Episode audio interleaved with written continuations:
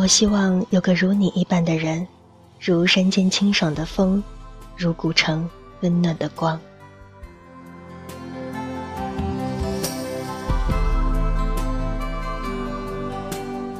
欢迎光临从心小站，我是主播小怂。今天和所有听众朋友们分享的文章名字叫做《人生总有些惊心动魄的遗憾》。本文摘自《愿你的生活既有软肋又有铠甲》，作者李月亮。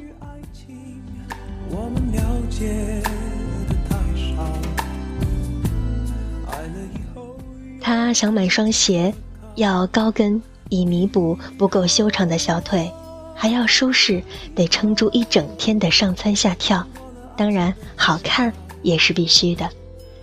转了七八家商场，试了上百双，没一双达标的。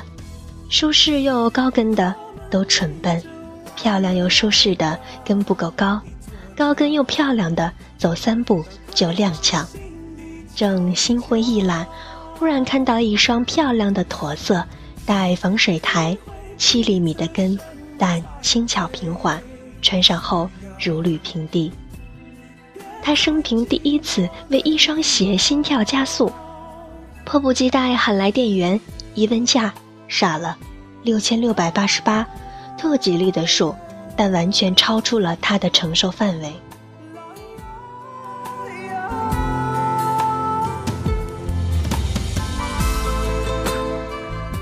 默默放下那双鞋，他心猿意马地回到了家，一边做活动策划方案，一边想着那双鞋，真心贵呀。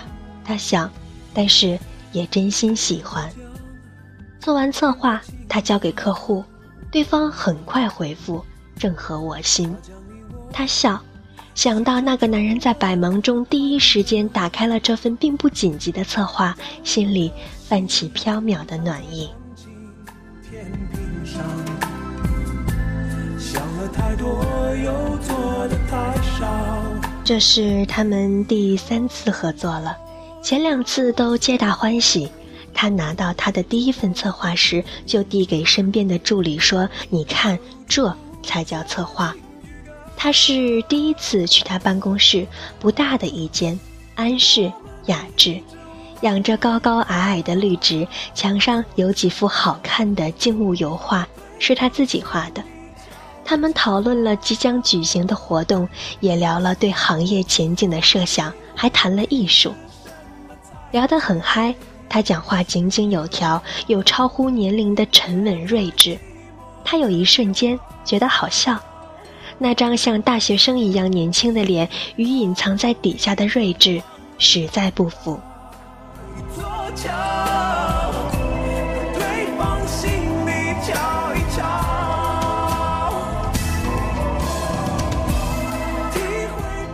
临走，他指着走廊墙上的领导合影打趣说：“你的照片和谈吐对不上。”他笑：“我恨我这张脸，有时候真想画几条鱼尾纹上去。”他回去后就加了他的微信，翻看他的朋友圈，愈发觉得这男人的心性品味十分不俗。而第二天一早，他看到他在他半年前发的一条朋友圈消息上点了赞。也许有些东西的确是相互的，比如欣赏、认同、关注以及爱慕。你的多情出卖我的爱情。后来在活动上，他远远看着他。像一只猫看着鱼缸里摇曳生姿的金鱼，它也频频看向他，远远的向他微笑致意。心就是从那时候起收不住的吧？一扇门呼啦啦的打开了，大团的心事从里面飞出来，柔软，梦幻。那么多年自作聪明，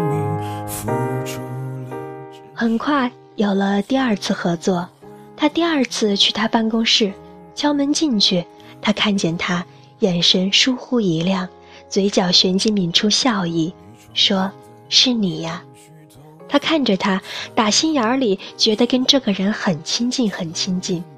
他遇到过那么多男人，却是头一次生出这样的感觉。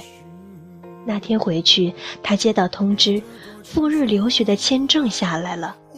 他一时间有些无措，准备了那么久，也盼了那么久，真拿到了，却有淡淡的失落在心里回旋，所到之处都是他的影子。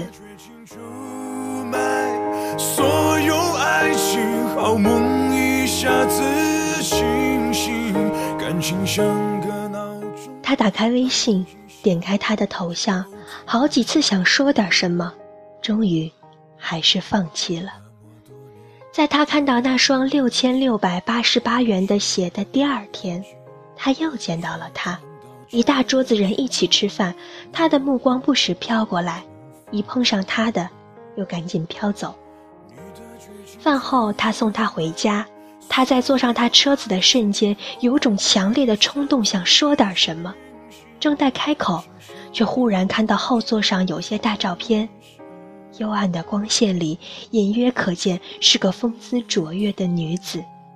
她状似漫不经心地说：“是我的婚纱照，下个月我要结婚了。”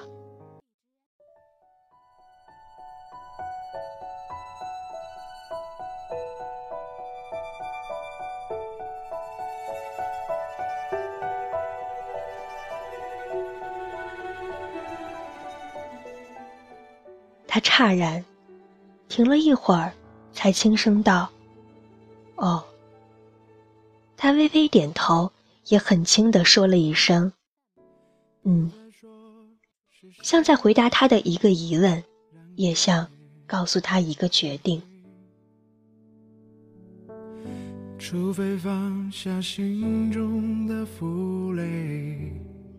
所有的可能就在这样一个“哦”。一个嗯里终止了。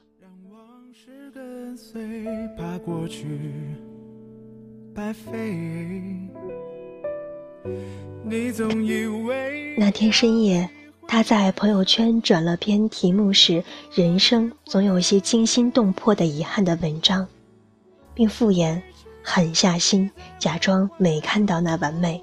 他转了那篇文章，他在凌晨一点给他点了赞。你飞向梦中的世界第二天下班，他又去看了那双鞋。店员小姐一再的劝他：“真是特别精致的鞋呢，真是特别适合你呢。”他说：“我知道，可是也真是太贵了。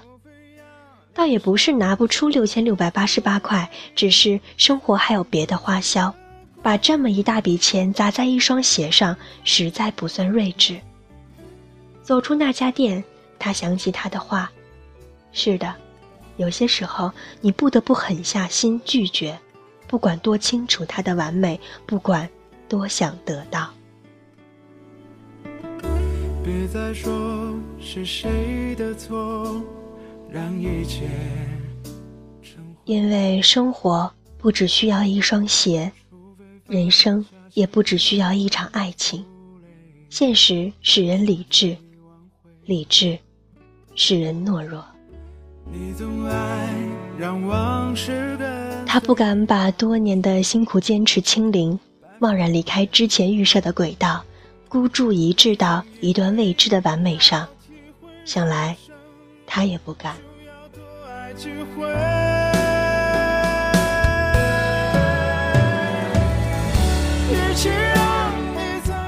当然。他也知道万水千山寻找的艰难和金风玉露相逢的可贵，但他不是土豪，他的人生也不够好，承担不起这双太昂贵的鞋和这场太昂贵的爱情。今天固然可以任性疯癫，但口袋空空的明天，谁为你买单呢？尝尽苦味，才懂真情可贵？人生有太多的身不由己，大多时候面对正合心意的美好，你貌似有选择权，却只能狠下心放下它。能做的也唯有默默记下那惊心动魄的遗憾。